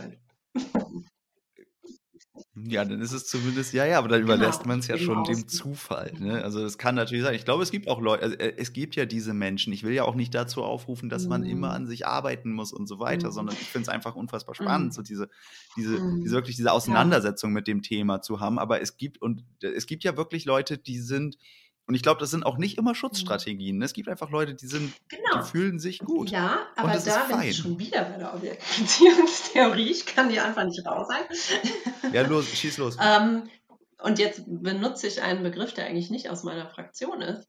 Self-fulfilling Prophecy. Das sage ich auch meinen Patienten. Also, es gibt auch da interessante Untersuchungen zu. Wenn ich zum Beispiel die Überzeugung habe, äh, oh, wenn ich in eine Gruppe komme, die mögen mich nicht. Ich komme mit Gruppen überhaupt nicht klar. Ähm, und dann gab es Untersuchungen von Leuten, die in Gruppen gehen sollten. Ähm, und es gab andere Leute, die gesagt haben, oh, ich finde das immer voll nett und so, und da lernt man so nette Leute kennen und das ist so spannend und so, wurden hinterher die Gruppenteilnehmer befragt. Und bei dem ersten haben die dann immer gesagt, hm, ich weiß nicht, der war irgendwie komisch und ich glaube, der wollte mit uns auch nicht so viel zu tun haben und so weiter. Also was ich einfach, und bei dem zweiten war dann, ja, war alles super. Also es ist jetzt wieder sehr plakativ, aber ähm, was ich sagen möchte, ist natürlich auch etwas so, wie es in den Wald hineinruft, so schallt es heraus. Wenn ich natürlich jetzt eine glückliche, super aus, wenn, wenn ich das Gefühl habe, alles ist gut mit mir, weil mir das auch tendenziell so vermittelt wurde, gehe ich ganz anders auf die Menschen zu. Dann denke ich gar nicht, oh, ich werde bestimmt abgelehnt, weil diese Ablehnung nicht so sehr Teil meines Lebens war. Ja, weil mir ja eher der Zuspruch und ach, du bist so ein Süßer, du hast ja so süße Augen und auch guck mal, was der für eine muffige Nase hat. Ne? Also wenn ich jetzt, genau. Dieses Kind genau. ist ganz besonders. Jetzt, ne? Also das ist jetzt auch wieder plakativ so, aber wenn, wenn meine wichtigen Bezugspersonen mir das so vermitteln konnten, ja, dass ich das wirklich glaube, dann gehe ich ganz anders auf Menschen und dann löse ich in diesen Menschen noch was ganz anderes aus und dann wird es auch einfach so sein, dass ich mich wohlfühle, ne? tendenziell. Ja. Ja, ich bin voll bei dir, dass ich bin voll bei dir, dass das Thema ähm, selbsterfüllende ähm, Prophezeiung äh, ein Riesenhebel mhm. ist, einfach grundsätzlich im Leben. Aber wo du das Beispiel bringst mit, wie gehe ich auf Gruppen zu, da haben wir ja auch wieder das Thema, es gibt ja einfach Menschen, die sind intro oder extravertiert. Warum sind sie? Ähm, und das ist Alright. Aber ist das in der Persönlichkeit, also ist das dann im Gehirn verankert schon? So, so quasi komme ich, komme ich so als introvertierter Mensch auf die Welt oder komme ich als Nein, Rohling auf die Welt, also, der dann introvertiert Nein, äh, da wird sich ja tatsächlich noch drüber gestritten, ne? was, wie und so, was mehr Einfluss hat. Aber natürlich, du hast eine Persönlichkeit, ja, also du hast ein Gehirn auch, ja, aber ja. du hast auch Erfahrungen, du hast auch Umwelteinflüsse äh, die auf dich eintreffen. Und die machen auch was mit deinem Gehirn. Und übrigens, wenn wir schon bei Gehirnentwicklung sind, in der Schwangerschaft bildet sich dein Gehirn. Das heißt, der Stress, den deine Mutter hatte, der hat Einfluss genommen, wie sich dein Gehirn gebildet hat. Ja? Also da müssen wir dann auch nochmal ganz zurückgreifen. Auch das, mhm. äh, also das Baby, was auf die Welt kommt, das hat schon gelebt. Ja, das ist kein, das, das hat schon alles Mögliche mitgekriegt. Ne? Das Gehör schläft niemals, auch nicht, wenn das Baby schläft. Ja, das hat schon, äh, das weiß schon ganz genau, was die Mutter über den Mann denkt, über die Frau, äh, über, über die eigene Mutter, über irgendwelche Bezugspersonen. So, das kennt das schon. Ja, also so viel zum Thema Rolling. Nein, so ist es nicht. Okay, so viel zum so, Thema so Rolling. Aber, aber dann heißt es, also dann, dann, dann könnte, also es wird sich noch drüber gestritten, nehme ich mit, aber man könnte diese Sichtweise vielleicht dann zulassen. Meine Mutter hat in der Schwangerschaft einfach sich lieber alleine aufgehalten. Vielleicht hat sie, ähm, also entweder hat sie sich voll gerne in Gruppen aufgehalten und das habe ich dann gehört, irgendwie andere Stimmen, gute Stimmung, bisschen mehr Glückshormone, so. Alles klar, ich, ich baue mir die Verbindung, Gruppenerlebnisse, Daumen hoch. Oder andersrum, Mama war eher nicht so gut drauf und das spüre ich natürlich durch die Hormonausschüttung mhm. und was dann irgendwie mhm. da alles noch mhm. so ankommt durch die Nabelschnur mhm. und mhm. weitere Energieströme, mhm. keine Ahnung.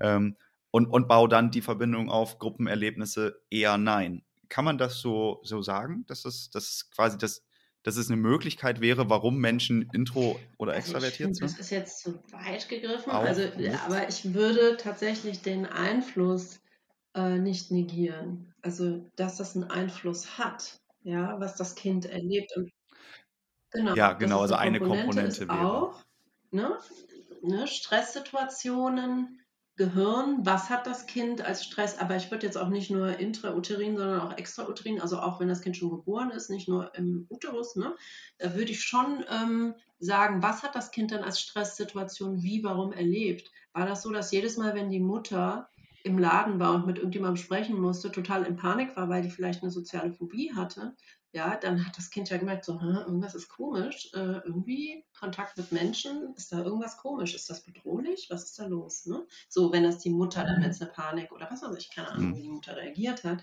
das macht natürlich alles was. Und das macht von Anfang, von Anfang an was, ja. Also nicht nur, wenn das Kind äh, so auf die Welt kommt. Ähm, ja, also deswegen doch das auch, aber wir selbst machen ja auch Erfahrungen wie gesagt, ne, das, wie wir schon sozusagen auf die Welt kommen oder wie wir dann schon von Anfang an geprägt sind, kann ja auch wieder unsere Erfahrungen mitprägen, die wir dann später machen. Aber es kann ja auch sein, dass dieses Kind einfach tatsächlich, würde ich jetzt Glück äh, sagen, hatte und in einer super tollen Nachbargemeinschaft war, wo die Nachbarin nebenan, die sechs Kinder hatte, gesagt, ach komm, ich nehme den mal und da super glücklich war mit den ganzen anderen Kindern und dann irgendwie so ein positives Gegengewicht hatte. Ja? Also ähm, das meine ich halt, Umwelt ne? Äh, und das, was es auch schon von Anfang an vielleicht, äh, oder vielleicht die Persönlichkeit eher intro oder extrovertiert, ja, aber wie, was hat es noch erlebt? Und das ist so multifaktoriell, dass ich niemals sagen würde, nur das oder nur das oder, ne, aber ich würde sagen, das sind alles Faktoren, ähm, die dazu beigetragen haben. Hm? Ich werde mir das Wort multifaktoriell auf jeden Fall merken. Ähm, aber das, aber würdest du dann, würdest du dann, weil das finde ich gerade echt spannend, äh, Intro und Extravertiertheit auf einer Stufe sehen? Oder ist es, weil, weil eigentlich, also ich habe es bis jetzt immer so gesehen, das ist doch, ist doch egal, Menschen sind halt so und so und gehen dann damit um. Und es gibt ja auch vielleicht dann keinen Leidensdruck, weil wenn das Kind Glück hatte, dass irgendwie dann Gruppenerlebnisse positiv konnotiert sind, hat sie das Kind, das es nicht hatte, im Umkehrschluss dann Pech. Das würde ja eine Wertung reinbringen. Und ich frage mich gerade, ähm, auch in Bezug dann auf Wohlbefinden, weil es kann ja auch sein, dass Leute sagen, ja, ich bin, ich bin introvertiert, das tut mir total, also ich habe da gar keinen Stress mit. Ich treffe halt einmal die Woche Leute und brauche sechs Abende nee. alleine und nee, nee, bin da aber fein mit. Das ist klar und ich finde, es gibt gut. auch die Leute, die im Labor arbeiten und sagen, ich bin total glücklich. Wir würden sagen, das ist eher so die schizoide Ecke, ja, also jemand, der nicht so Schizoid ist jemand, der gerne sich so ein bisschen zurückzieht und nicht so richtig gerne irgendwie viel im Kontakt ist mit Menschen. Okay, äh, wunderbar, Danke dann dir. ist das so. Ja, da würden wir natürlich auch gucken, warum, wieso, weshalb. Aber wenn er es möchte. aber ähm, ja, aber wenn nicht, wenn, wenn es für ihn so okay ist, dann ist es für ihn so okay. Ja, aber ähm, das meinte ich gerade nicht. Ich meinte eher dieses Pech im Sinne von, dass jemand Stress erleben hat, wenn er dann mit Gruppen zusammen ist. Ja, so Pech, da hatte der eine Glück, der vielleicht die gleichen Voraussetzungen hatte, gleichen werden sie niemals haben, aber wenn wir jetzt davon einfach mal ausgehen würden, ne, der dann aber trotzdem das Positive hatte, der dann diesen Stress gar nicht hat, ja, und dem es dann einfach trotzdem gut geht im Zusammenhang mit anderen. Und ja, natürlich haben wir auch Eigenschaften und Persönlichkeitseigenschaften und äh, das ist ein sehr komplexes Zusammenspiel. Was, wieso, weshalb. Und natürlich, wenn wir erwachsen sind, ist es so, dass wir ähm, Einfluss nehmen können. Wir müssen nicht sagen, ja gut, so sind wir, gut, so bin ich jetzt geboren, so waren meine Voraussetzungen und so weiter. Sonst wäre ja mein Berufsstand auch vollkommen hinfällig, wenn wir sagen würden, ja gut, gut, dann war das jetzt bei dir so, du hattest eine, Schizo du hattest eine sozialphobische Mutter, ja, das jetzt, äh, so ist das halt jetzt bei dir.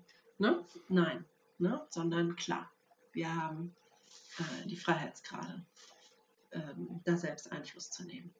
Okay, ich würde gerne, ne, wir, haben, wir sprechen jetzt auch schon einige Zeit, aber das Thema muss ich noch einmal anschneiden. Ähm, wie kann ich denn dann an mir, also an, mein, an meiner Persönlichkeit arbeiten? Ich finde das Thema Persönlichkeitsentwicklung, ich habe da eine sehr ambivalente Sichtweise, weil ich es auch schwammig finde. Ja, aber es ist natürlich total, weil es ist, aber ich finde es ne, super berechtigt, wenn man sagt, ich würde gerne einfach mehr so und so sein und dann sagen, ich will jetzt an, an mir arbeiten irgendwie, ne? Und ähm, wie, wie, geht das denn? Also wie kann ich denn meine Persönlichkeit naja, verändern? Ich würde auch da wieder genauer hinschauen. Also wenn mir jetzt, also gut, ich bin halt jetzt Psychotherapeutin, also wenn jemand zu mir kommen würde und sagen würde, ja, ich habe Probleme mit Gruppen, kann ich das mit ihm alles verstehen, aber ich würde ihm vor allem auch raten, ob er nicht eine Gruppenpsychotherapie machen möchte und das sozusagen in vivo sozusagen bearbeiten möchte. Ja, äh, mit einem Kollegen, einer Kollegin, ähm, das würde ja in dem äh, Falle Sinn machen. Aber wenn jetzt jemand einfach sagt, boah, ich fühle mich einfach so ein bisschen unwohl mit Gruppen, ähm, habe jetzt aber nicht das Gefühl, dass ich da wirklich dran arbeiten will, also so professionell, dann würde ich tatsächlich ähm, mich fragen, oder dann würde ich mich fragen, kann ich diese Gefühle, die im Vorhinein da sind, ist das möglich für mich, die einfach mal wegzustellen, zur Seite zu stellen oder ist das das, dass es mich komplett einnimmt und mich in dieser Situation so gefangen nimmt, dass ich gar nicht mehr unabhängig davon agieren kann? Ich glaube, dann ist der Leidensdruck aber so hoch, dass jemand sowieso kommen würde. Ne? Also zu mir kommen würde und sagen würde, ja, ich kann nicht mehr. Äh, ne? Ansonsten stört es denjenigen ja gar nicht so. Oder was er dann machen würde, er würde vielleicht im Labor arbeiten. Also, was ich einfach meine, ist, ist so, ne? das gibt es ja auch. Und dann ist es auch okay. Solche Menschen findet man das vielleicht wirklich nicht äh, in irgendwelchen äh, Gruppenaktivitäten so sehr an, wenn die sich so unwohl fühlen. Ja, und wenn das für sie so okay ist, ne? also die, ich frage mich jetzt gerade, wenn jemand das nicht möchte und sagt, ich möchte auch daran nicht arbeiten, warum möchte er dann arbeiten? Also verstehst du, wie ich es meine? Also so, er sagt, okay, ich möchte daran arbeiten, aber nicht wirklich. Ja. So, also wie jetzt? Stört ihn das jetzt so sehr? Ja, dass er sagt, ich kann so nicht weiterarbeiten, oder sagt er, ja, okay, das ist so. Und wenn halt eine Gruppensituation ist, dann halt Augen zu und durch. Ja, okay. Natürlich könnte man da jetzt hingehen und wieder fragen, ne? Was ist das, was dich dann so stört in dieser Gruppensituation? Ja, also dass man sich überlegt, was stört mich und warum glaube ich eigentlich, dass, warum, warum habe ich diese Fantasie, dass wenn ich in eine Gruppe komme, dass alle mich blöd finden oder dass sie mich ablehnen werden? Woher kommt das? Ja, wie ist das denn andersrum, für mich, wenn ich in der Gruppe bin und da kommt jemand rein, mache ich mir dann auch so ein Urteil? Ja, ist das vielleicht was, was ich selbst auch so handhabe, dass ich Menschen schnell verurteile oder wo kommt das her? Natürlich kann man sich mit solchen Fragen ähm, der Thematik ein bisschen stellen. Das geht. Ja, und wie weit jemand da kommt. ähm, wir merken einfach, es, es, es bleibt komplex. Würde ich sagen, ja. ja, mhm. total. Ich muss ehrlich sagen, mir gehen langsam die Fragen aus. Ähm, aber wenn du noch, wenn du noch etwas hast dazu, dann würde ich dir gerne noch die Möglichkeit geben, das anzufügen. Ach so, vielleicht noch ein Thema, was mir aufgefallen ist, ähm, Thema Zufriedenheit und Patienten ähm, dass viele Patienten mhm. zu mir kommen und sagen, also wissen Sie, seitdem es Instagram gibt, bin ich nicht mehr zufrieden.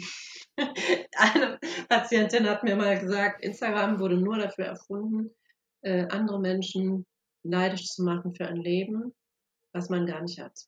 Also ne, sozusagen. Ähm, das heißt, mhm. was auch immer ganz viel Thema ist beim Thema Zufriedenheit, ist der Vergleich. Ja. Ähm, ich erinnere mich an die Bayerin, die niemals aus ihrem Almdorf herausgekommen ist. Habe ich tatsächlich mal in einem Artikel gelesen. So ein Spiegelartikel. Und ähm, die so glücklich war, die gesagt hat, es gibt nichts Schöneres für mich, ich möchte nicht in Urlaub fahren, ich möchte, ich war noch nie im Kino, ich möchte das alles nicht, wenn ich morgens meine, meine Alm sehe und meine Kühe sehe, gibt mir das die schönste Zufriedenheit. Ja? Ähm, und wenn ich dann vergleiche, ne, die Patienten, die mir sagen Instagram, dann sehe ich, die hat das, ne, die macht das, die macht viel mehr als ich, die hat das und so weiter. Also was auch dieser Vergleich und diese Standards, die wir von außen sozusagen übergestülpt bekommen, mit uns machen.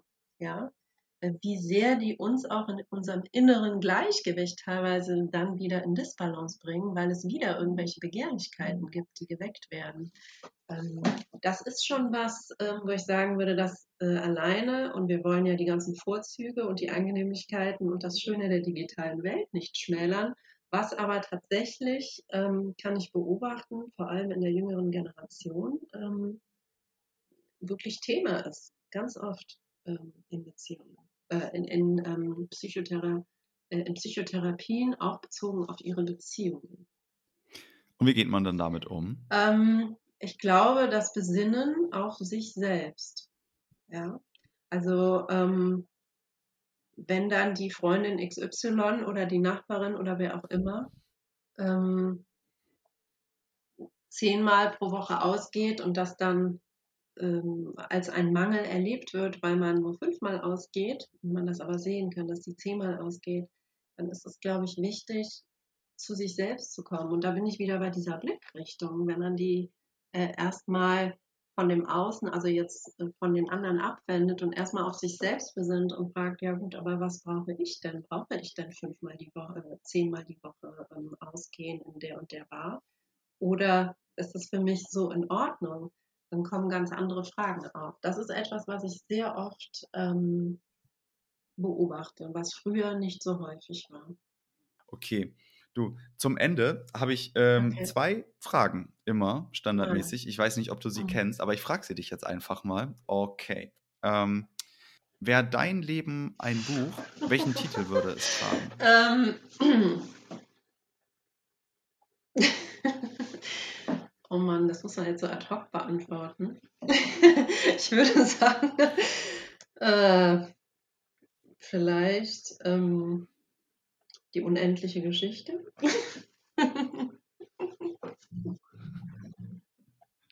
Alles klar. Und die zweite Frage, über welche Frage oder über welchen Satz sollte jeder Mensch einmal nachdenken? Oh je, das sind so Sätze, über die man selbst nachdenken muss. Ne? das ist ja. Äh, Fände ich jetzt schwierig, mir so ad hoc was aus den Fingern zu sagen, äh, wo ich dann nicht hinterher doch sagen würde, nee, ich finde, der wäre passender gewesen. Also über sowas müsste ich jetzt nachdenken, wenn jeder mal drüber nachdenken soll. also. Alles gut. Dann lassen wir das, dann lassen wir Vielleicht das frei. Viele Wege führen zum Ziel oder sowas. Oder der Weg, der Weg ist das ja, Ziel, das hat Mahatma Gandhi gesagt. Ja, ja. Aber ich Aber würde eher sagen, Ziel? viele Wege. Ich glaube, wir sind ja alle auf einem Weg. Mhm. Viele Wege. Okay. Alles klar. Danke dir für deine Zeit und danke, dass du da warst. Dankeschön. Das war das 19. Gespräch bei Humans Are Happy und ich danke dir wie immer fürs Zuhören. Wenn dir das Gespräch gefallen hat, dann empfehle Humans Are Happy sehr gerne weiter oder bewerte diesen Podcast auf Apple oder Spotify mit 5 Sternen. Damit machst du mir eine große Freude. Im nächsten Gespräch spreche ich mit der 82-jährigen TV-Journalistin, Filmemacherin und Diplompsychologin Heide Nullmeier. Heide Nullmeier war an der Produktion von mehr als 120 Filmen beteiligt und porträtierte für das ARD unter anderem Erika Pula, Annelie Keil oder Rudy Carell. Sie ließ sich außerdem von Ortrud Grön zur Traumtherapeutin ausbilden und leitete viele Jahre lang Seminare zum Thema Traumarbeit. Wir sprechen darüber, wie man es schafft, sich aus innerlichen und äußerlichen Zwängen zu befreien und aus dem sogenannten Karree zu springen. Wir werden uns insbesondere dafür wieder dem Thema Angst sowie der Bedeutung von Träumen widmen. Um das Gespräch nicht zu verpassen, folge Humans Are Happy dort, wo du gerne Podcasts hörst oder abonniere den Humans Are Happy Newsletter. Ich freue mich, wenn du beim nächsten Mal wieder dabei bist und sage bis dahin, dein Leonard.